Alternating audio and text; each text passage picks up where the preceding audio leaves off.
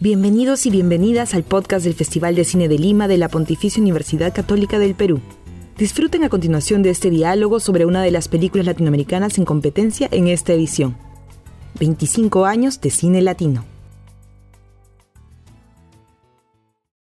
Hola, ¿qué tal? Mi nombre es Elizabeth Aquino y les doy la bienvenida a este diálogo a propósito de la película argentina El perro que no calla, parte de la competencia de ficción en el marco del 25 Festival de Cine de Lima Puco.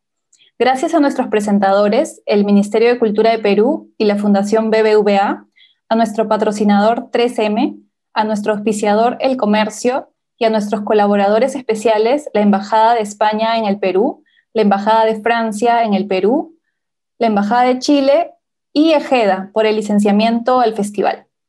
Nos acompañan hoy Ana Katz, directora y actriz argentina de cine y teatro, reconocida mundialmente, muy querida en este festival, donde ha presentado varias de sus obras. Eh, y en esta edición, Ana nos presenta su más reciente largometraje, El perro que no calla. También está con nosotras eh, Vanessa Vizcarra, actriz y directora, dramaturga. Ha actuado en teatro, televisión y cine. Es docente de la Pontificia Universidad Católica del Perú y desde el año 2019 se desempeña como directora artística del Festival de Artes Escénicas de Lima. Sin más, los dejo con ellas. Gracias.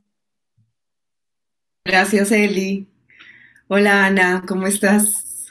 Bienvenida. Vanessa? ¿Qué tal? Bienvenida, digo, a pesar de que en esta eh, edición pandémica no estás viniendo a Lima como has hecho en otras ocasiones. Bueno, eh, les agradezco antes, antes que todo, les agradezco muchísimo la invitación a, la película El perro que no calla y el cariño eh, que, que me hacen llegar, que es absolutamente mutuo de hecho, hace un ratito nos reíamos porque comentaba y me parece simpático traer de nuevo a, cuenta que cuando fue el estreno de la película en el mes de enero en los festivales de Sundance y de Rotterdam, eh, yo dije, bueno, igual no puedo viajar ahora, pero al menos sé que a Lima voy a ir porque es un festival que quiero mucho y que me gusta mucho. Y entonces em, es em, gracioso, eh, barra deprimente que no, que no puedo estar ahí.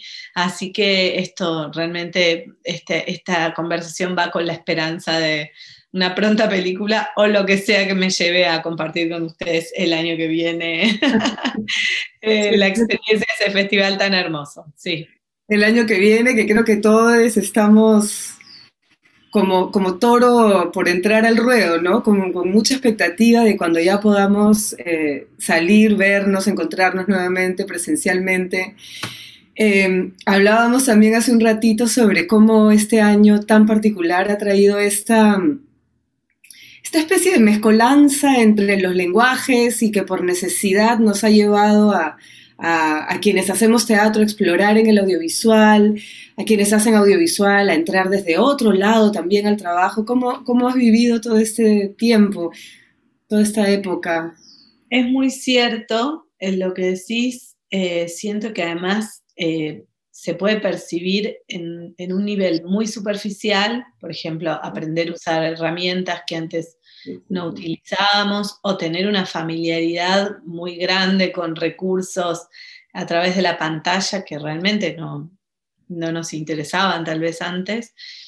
Y también es cierto que hay algo un poco más profundo, una confusión profunda, que a veces me preocupa, porque a veces realmente creo que estuve con gente con la que no estuve, y después digo, no, pero no, no, no salí de mi casa ayer. Y siento como si hubiese tenido un día pleno de, bueno, que tal vez fue pleno de reuniones, pero totalmente acá.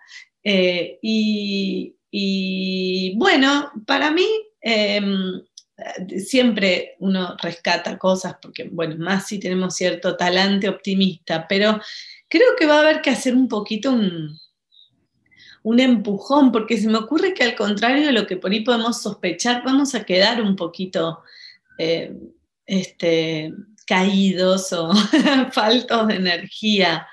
Eh, de todas maneras, Vanessa no terminó, así que es momento de soñar mientras seguimos cuidándonos y de a poquito, en la medida que se puede, vacunarnos sin parar y seguir buscando. Pero creo que sí, que es impresionante, sobre todo en la gente del teatro.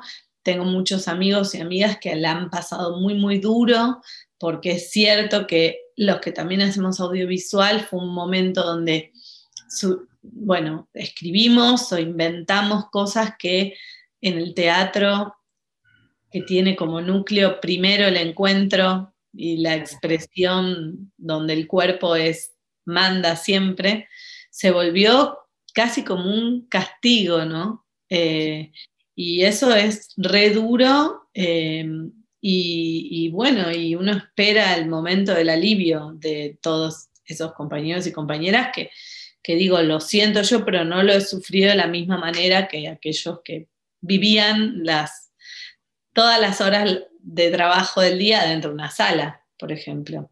Que son procesos distintos, ¿no? El, posiblemente el proceso teatral puedes tener tres en un año, mientras que si estás trabajando un largometraje, en un año puedes entre escribir y preproducir y por ahí acomodas las cosas y se siente distinto, creo, en ese sentido, ¿no?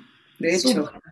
Súper distinto. Por eso también eh, creo que yo trabajé en grupos de escritura con gente de teatro que tal vez no tenía la experiencia del guion desde el punto de vista audiovisual, pero sí una formación en relación a, lo dramático y a, todo, porque muchas veces la gente de teatro tiene como, como una, como una como un conocimiento muy amplio y humanístico y trabajamos en grupo de escritura y estuvo genial, lo cual em, sí, creo que un poco por necesidad, pero se fueron dando cosas dentro de esa obligación que estuvieron muy buenas.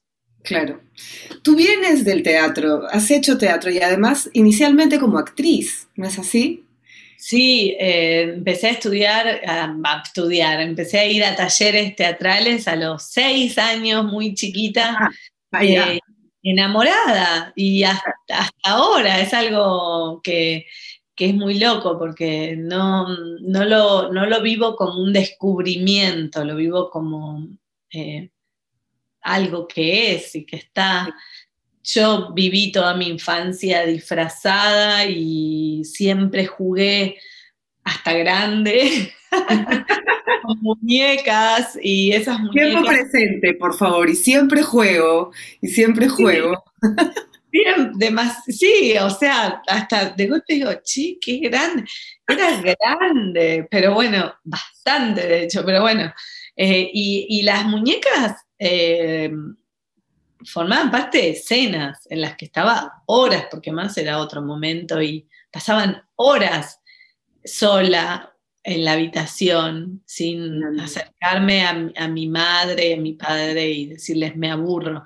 Digamos, hay algo tan distinto en la infancia cuando pienso en lo que a veces disfrutan o padecen mi hija y mi hijo, como tienen una dimensión del tiempo que yo no tenía, pasaban horas y horas. Me acuerdo de la ventana como que iba cambiando la luz y yo estaba metida en, un mundo.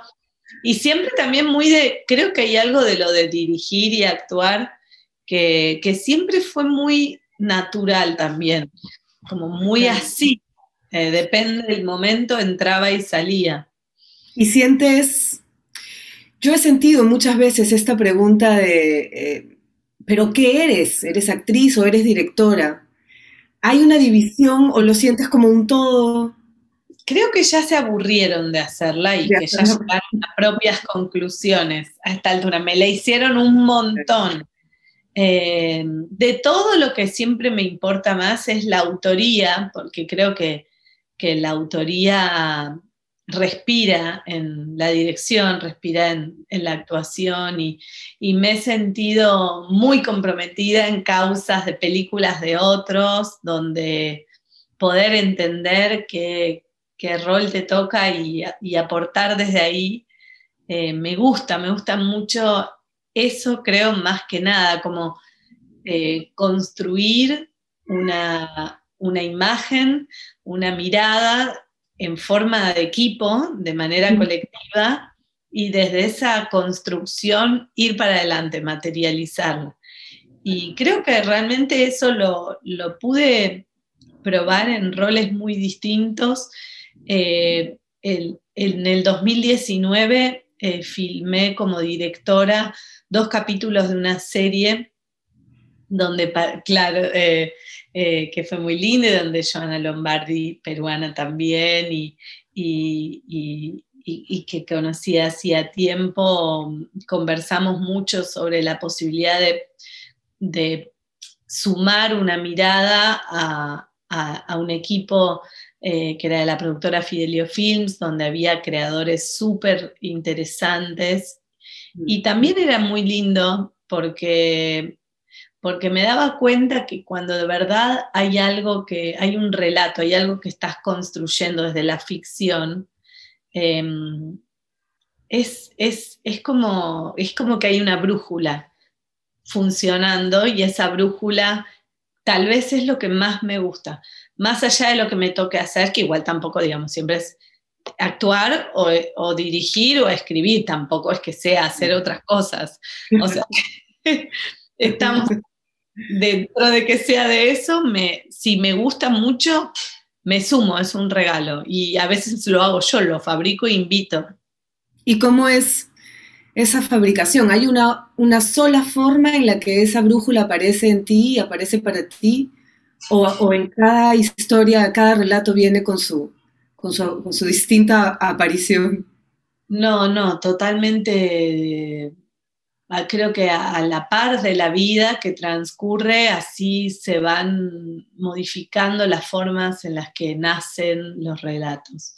Eh, las personas me parecen centrales siempre, eh, personas como mi hermano, Daniel Katz, con quien escribo muchas veces, es alguien que, eh, que, que me genera, bueno, no por el lado, es mi hermano, pero su cabeza me genera mucha curiosidad y mucho interés y mucho, eh, mucha empatía. Y esto me pasa también por ahí con un director de fotografía, cómo está mirando, que encuadra eso, por qué está viendo eso y qué bueno que vio eso porque me expresa, me expresa sin haberlo creado, porque el encuadre está haciendo de él y es tal vez una cámara en mano. Em, creo que va variando la manera en que nace el guion o nace una manera de contarlo, pero lo que sí siempre sigue siendo como muy en primer plano en mis trabajos es la presencia de, un equipo de responsables expresivos muy sólido. Em, eh, como, que se me, como que estoy yo representando algo donde la imagen siempre que tengo es la de un boletín de niño, de niña, eh, que es este, ¿quién firma el boletín? Que dice, bueno, padre, madre, tutor, tutora. Bueno, esa, ese equipo más este, esencial es algo súper importante. Eh, y después lo que también creo que, que a mí me, me genera es algo que no entiendo es lo que no entiendo, eso que no entiendo y, no es que no lo quiero entender tal vez, pero me quiero acercar, quiero como, como acercarme a eso que me genera como mucho deseo de, de, discernir. Em, va cambiando un montón, sí. En, ahora sí, hablando del perro que no, que no calla, em, me, gustó un montón ver la película, me gustó un montón verla ahora. Siento que es, está como inevitablemente amarrada a emociones que estamos todos sintiendo ahora. Y hay algo muy inasible en esas emociones, o quizás tiene que ver con esto que acabas de decir. Es algo que una quiere ver, pero que al mismo tiempo quizás no quieres entender completamente. Em, me hizo pensar, ¿sabes qué? Cuando, cuando escucho o cuando hablo sobre la iluminación. el budismo y la iluminación y esta sensación de, bueno, cuando te iluminas, se termina la vida, entonces, porque ya no necesito, y, eso me genera, por un lado, yo quiero estar ahí, pero por otro lado, qué terror estar ahí, yo no quiero que se termine la vida. Hay algo un poco así en la película, no sé bien cómo, cómo explicarlo mejor.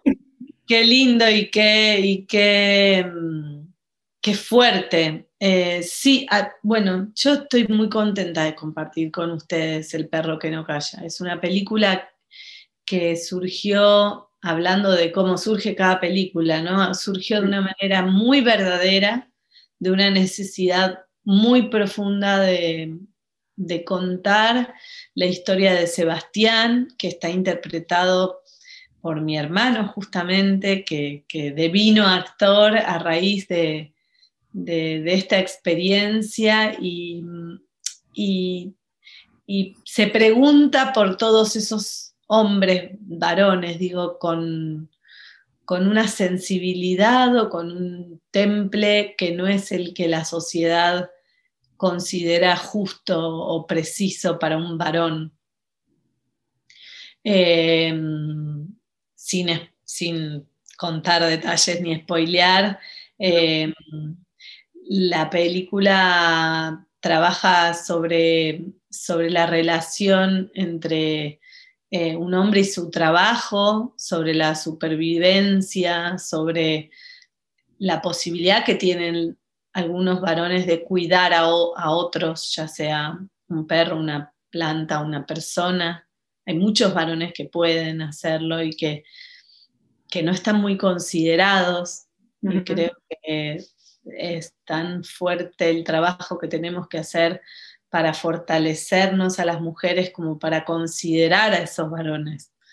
Em, y me parece que lo más importante para mí en esta peli fue em, eso que vos decís, esa sensibilidad que, que toca algo muy íntimo y muy especial.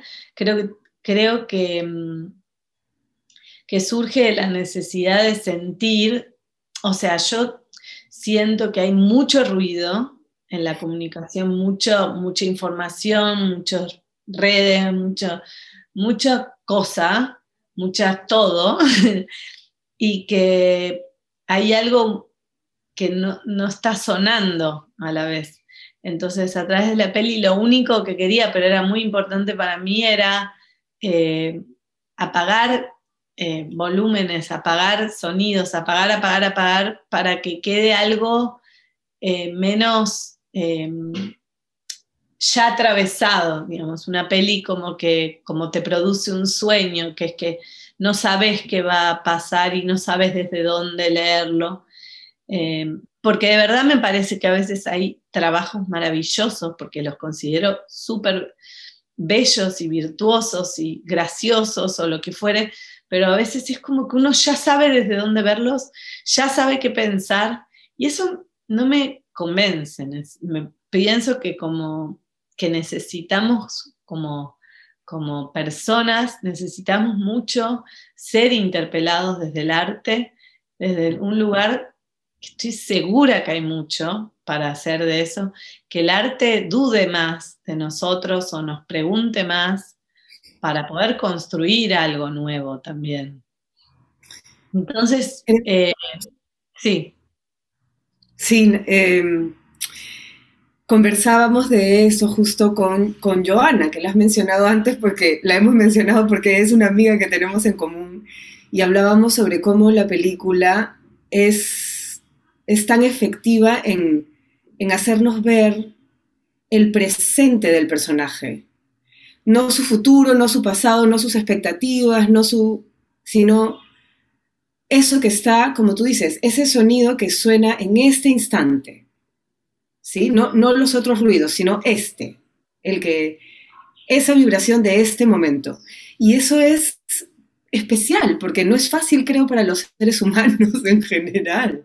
Entonces, hacerlo a través de una, de una pieza de arte, de una película, es como, eh, nada, me parece que es eh, maestro, ¿no? Eh, hermoso.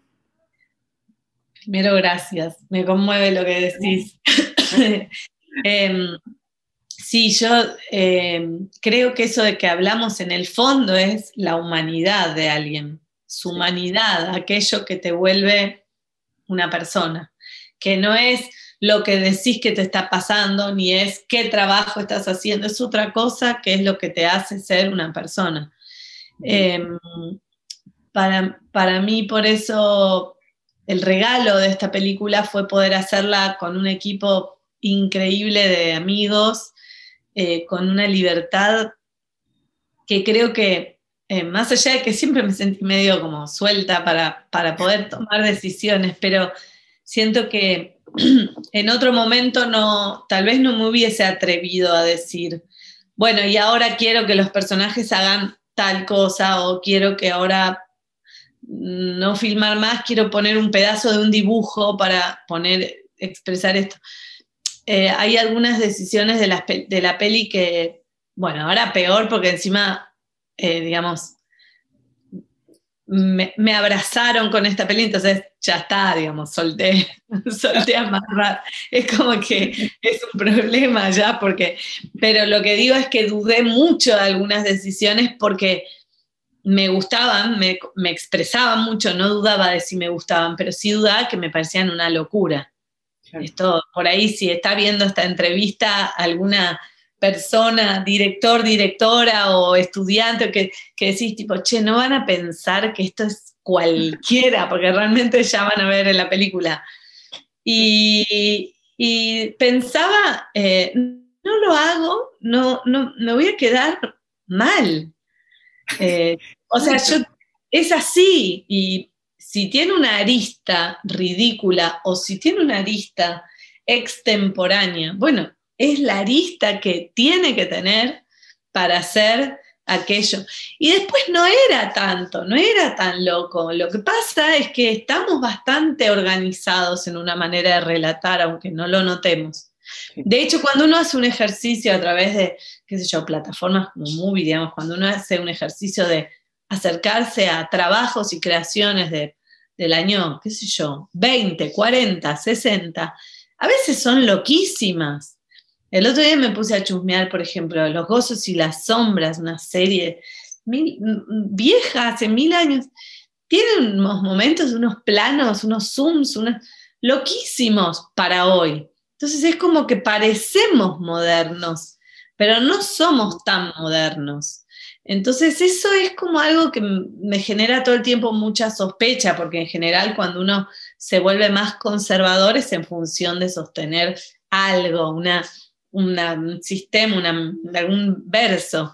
Em, eso es algo que con la peli logré, pero no sola, para nada sola, sino en este equipo que, que lo menciono muy fuertemente a mi hermano como actor, a Laura Uberman como productora, a los distintos directores de fotografía, a la dibujante Mariela Rípodas y directora de arte que tuvo un nivel de ojo y, sensibilidad que a veces armábamos una escena y nos emocionábamos porque tiene tristeza la peli. Sí, eh, sí, claro que sí. Tiene, sí. Pero tiene la tristeza de lo que es la vida, o sea, una tristeza móvil, una tristeza que es movimiento, no la tristeza de, agarrarte.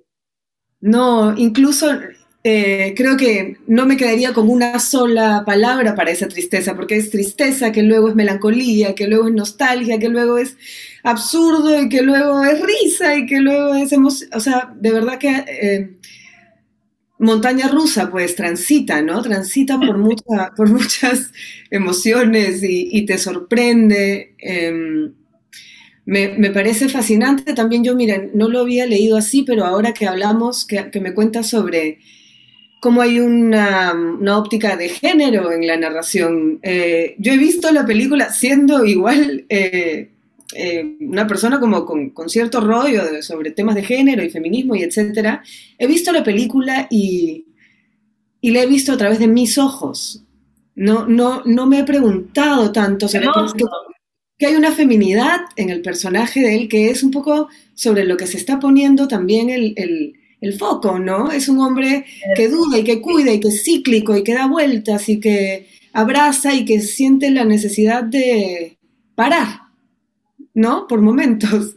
Sí, eh, hermoso lo que decís, porque yo creo que en el futuro además ya ni siquiera nos vamos a acordar qué era, qué no era.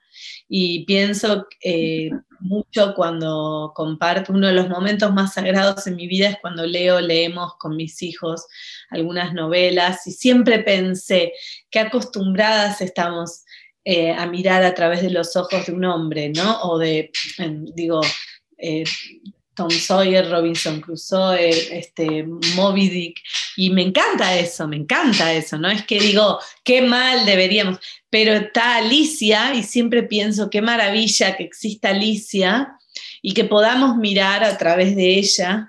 Eh, y, sabes qué, pienso que, hay algo de, de esta peli en donde está ese actor, ese personaje, que también en la lectura genera una pregunta o una duda muy grande, porque eh, en algunas primeras eh, miradas sobre la peli, algún, por ahí alguien puede haber comentado y yo leía algunas reseñas, bueno, ¿qué le pasa a este hombre? Que es pasivo, que no sabe lo que quiere.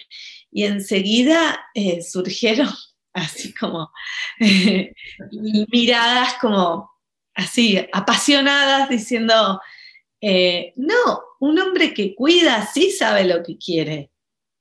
Es cuidar, no es que está perdido. Eh, y, creo que, eso es lo que yo quiero. Yo no quiero contar, nunca lo hice, de hecho, la verdad, pero creo, no, otra vez, no me viene de mí, creo que tiene que ver con la formación que tuve Tal vez sí después para vivir la vida de modo social, de modo familiar, es más difícil para mí olvidarme de ciertos rasgos de género, de lo que corresponde y lo que no, pero lo que tiene que ver con lo artístico, nunca, y como con la mirada humana, nunca entendí que un hombre hace esto y una mujer hace lo otro. Hice cosas de supuesto varones o mujeres siempre mezclados. Mi madre y mi padre hacían cosas muy mezcladas, de golpe mi papá cocinaba, mi mamá rasqueteaba, era, este, muy mezclado. Y en las pelis, en repaso mis pelis, digo, a ver qué onda los géneros. Y ninguna digo, Ana, no, esto cualquiera. No, para nada. Me siento muy representada en, en esta deconstrucción que se está haciendo y de la que aprendo.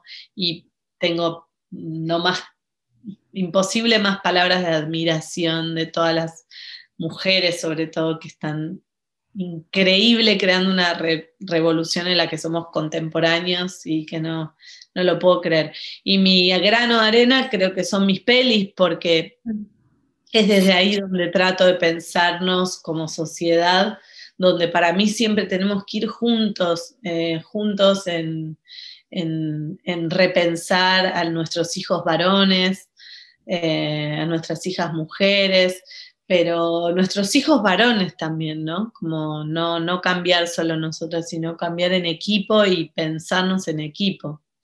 Eh, es súper desafiante eso. Sí, es.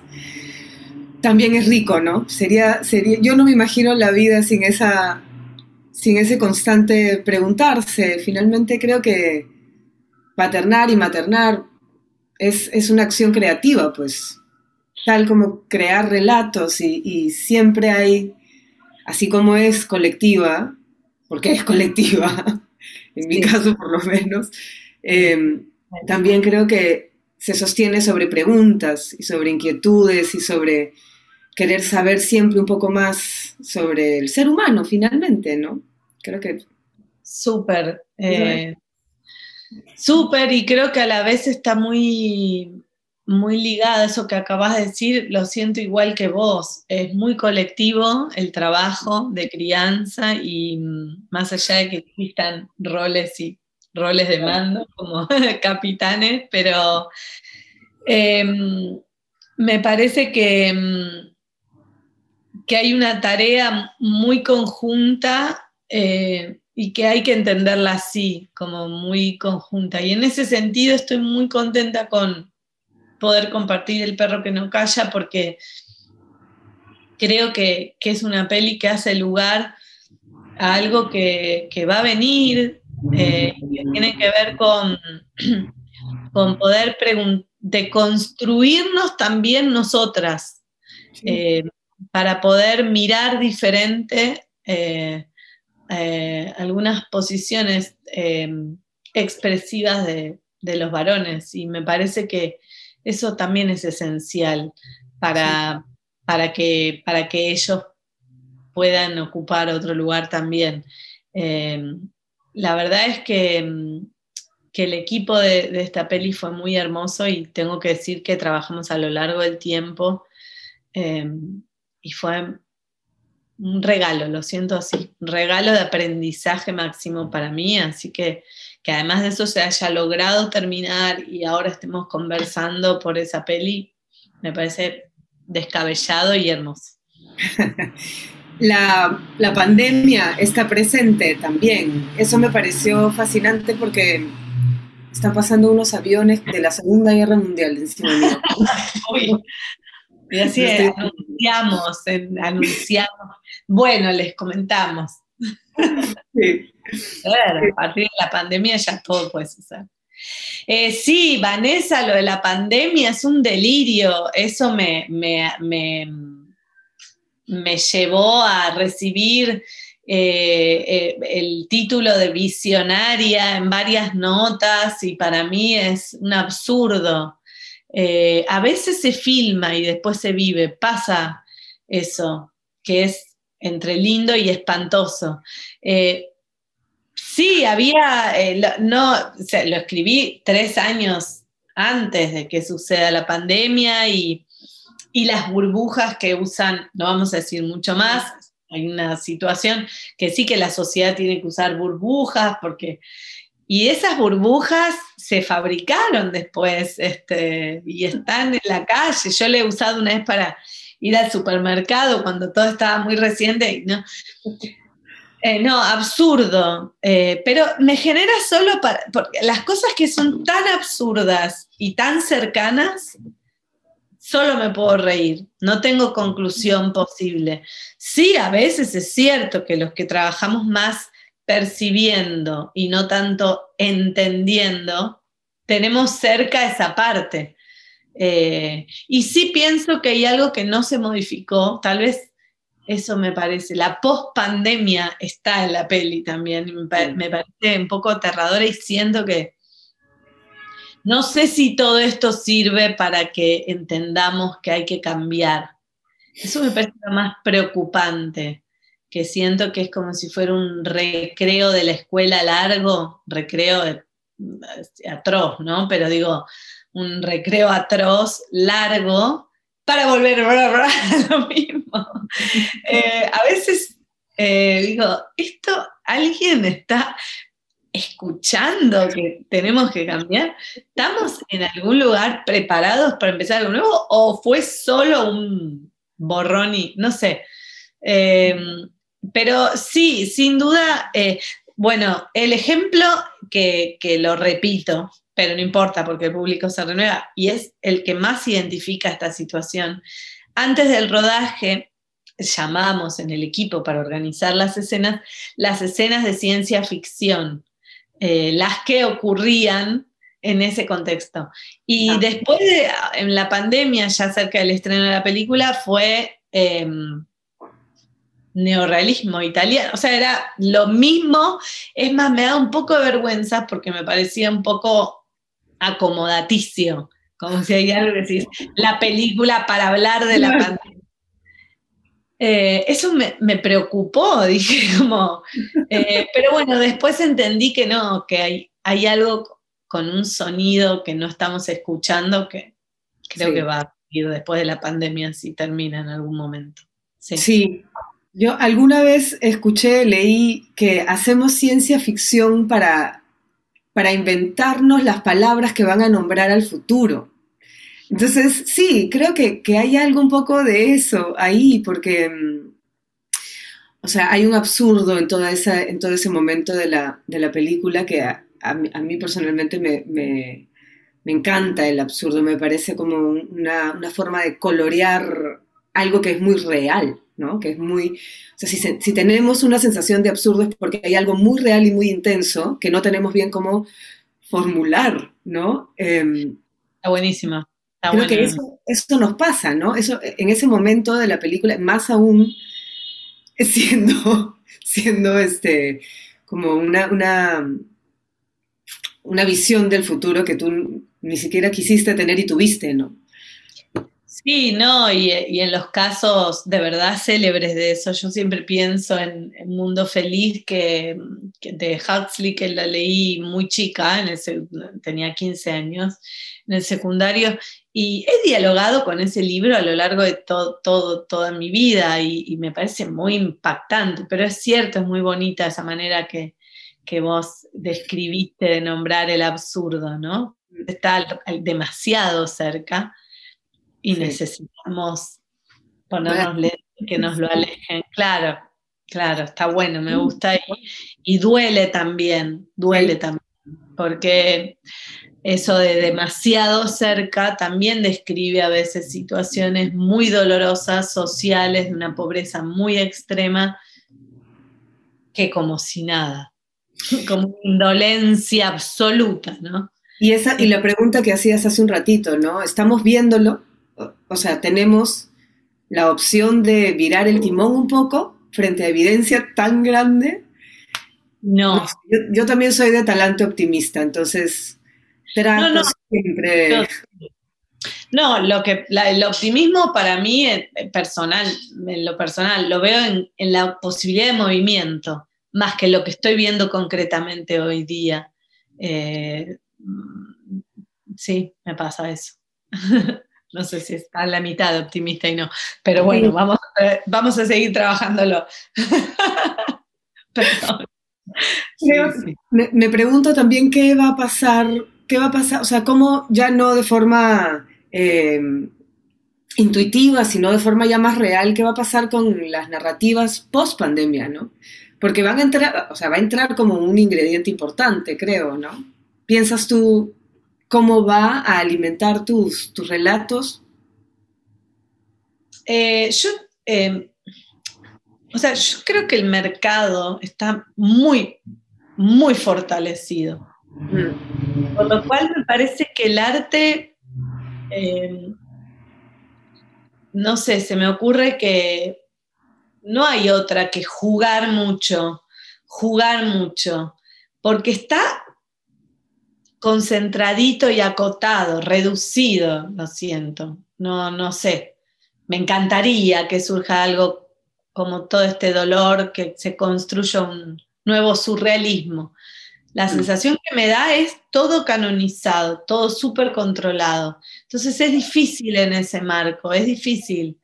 Em, no la veo, no, o sea, no por eso me, yo no, digamos, todo esto no incide en que pruebe o no, porque nada, es y después te, la pegás, y, digamos, no, no es ahí, pero digo, no, no, no sé el efecto todavía, lo veo muy fortalecido el mercado y con poco espacio para el juego ese juego que ha generado tantas corrientes artísticas. Igual a veces en contextos así es que surgen las corrientes artísticas. Así que ojalá, me parece que hace falta mover, mover, mover algo que está como, estamos, no sé, eh, mirando las redes, un poco dispersos, eh, como para que tome más vigor un movimiento. Em, que tenga que ver con lo artístico, que sí pienso que es muy transformador. Eso sí creo que es absolutamente transformador de miradas y todo. Y sí creo que el feminismo fue una revolución eh, que, hasta ahora es, por goleada, yo creo, la, el impacto más grande eh, que vive a nivel evolución este mundo entero. Eso sí lo pienso, que ellas y ellos y todo, quien forme parte de esto que nos pasa, eh, sí, este, eh, pero bueno, es, el paso, por eso sí, integrarlo a lo social, integrarlo a la mirada de un poco más igualdad, ¿no? Sí. Sí, que suena, suena, suena algo coyuntural, pero en realidad creo que es un poco la esperanza desde que el hombre es hombre, la mujer mujer y, el ser humano es ser humano, ¿no? Este, total. sí es cierto que hoy en día estamos, hay, hay más como cajitas, ¿no? Ese es... Sí. Menos espacios fuera de las cajitas, quizás, ¿no? Es como más este estructurado. sí, yo creo que estamos mirando mucho del teléfono y eso hace que sea difícil cualquier otra cosa. Eh, en algún momento lo apagaremos, supongo yo. O se apagará, ¿no? vamos a apagar el teléfono, pues ya vamos a verlo. Esa es la otra opción. Uy, por Dios. claro. Pero. Yo tengo la esperanza de que vendrá una, una onda magnética desde el cerebro de un extraterrestre sabio y apagará los teléfonos. Más lejos que yo, está buenísimo. Ojalá, porque sería un real cambio. No, eso digo, ¿no? Como me gusta y me interesa y me da muchas ganas de formar parte de movimientos. Cuando digo movimientos, digo encuentro de personas. Digamos, es muy difícil, por ejemplo, que me gusta a mí, porque también amo vuestro festival, digamos, es ver una película y charlar sobre una película. La contraposición, el contrapunto de eso es ver cuatro series y no charlarlas con nadie. decir, ¿viste tal? ¿Te gustó? Sí, ok, y sigo en la mía. Esa posibilidad que da el encuentro entre personas para mí es bastante transformado, transformadora. Y por eso me gusta tanto, me parece excitante y me parece que es hasta peligrosa, por eso me gusta. Pero eso es lo que está más atacado en este momento, ¿no? Esa charla post película. Así que ojalá que a eso volvamos más o menos pronto. Quizás como rebote justamente de tanta no presencialidad, no sé, me parece que ahí hay una oportunidad para valorar la presencia del otro más, ¿no? Em, abrazarnos más, cogernos más, mirarnos más y todas esas cosas que damos por sentado. Muchas veces creo que tiene que ver con eso, ¿no? Darlo por sentado, creer que siempre va a pasar que siempre lo vamos a tener, que siempre va a haber una ocasión para una buena charla. Eh, y no, pues no. No, total, total. Por, eso me parece que eso que suena tan de los setentas del de la cine debate no es tan inocente y está bueno recuperarlo, ¿no? Totalmente, totalmente. Creo además que para muchos chicos y chicas que ahora pueden tener 20 o 25, de pronto esos son espacios nuevos, o sea, no, no necesariamente han crecido con ese foro, ¿no? Entonces, por ahí se, y se dan cuenta y se enganchan con algo que, que se les acerca desde, desde algo nuevo, ¿no? Súper, sí. Ya compartir una charla en vivo eh, hoy suena un montón, digamos. Así que ahora es mucho por recuperar. Bueno, esperemos, esperemos que el próximo año entonces hagamos exactamente esto, pero en una mesa y con una botella de vino entre nosotras. Así, prendemos velas ya. bueno, muchísimas gracias. Sí, ojalá que sí. Me encantaría. Ya a mí también me encantaría, lo vamos a tener ahí pendiente para el próximo. Para el próximo. Dale, Vane, dale, muchísimas gracias, ¿verdad? A ti, a ti. Muchas gracias a Ana y a Vanessa realmente por esta maravillosa conversación. A veces se filma, a veces se vive, pero siempre jugamos. Eso es con lo que me quedo de esta linda, linda conversación. Muchísimas gracias. Eh, solo comentarles eh, al público que todos los diálogos con cineastas están disponibles en el canal de YouTube del festival y próximamente en la plataforma Spotify. Los animo pues a ver El perro que no calla y las otras películas en competencia, así como a seguir todas las actividades del festival a través de sus redes sociales y a visitar la web www.festivaldelima.com para conocer la programación completa de esta edición del Festival en Casa. Muchísimas gracias. Muchísimas gracias. Gracias.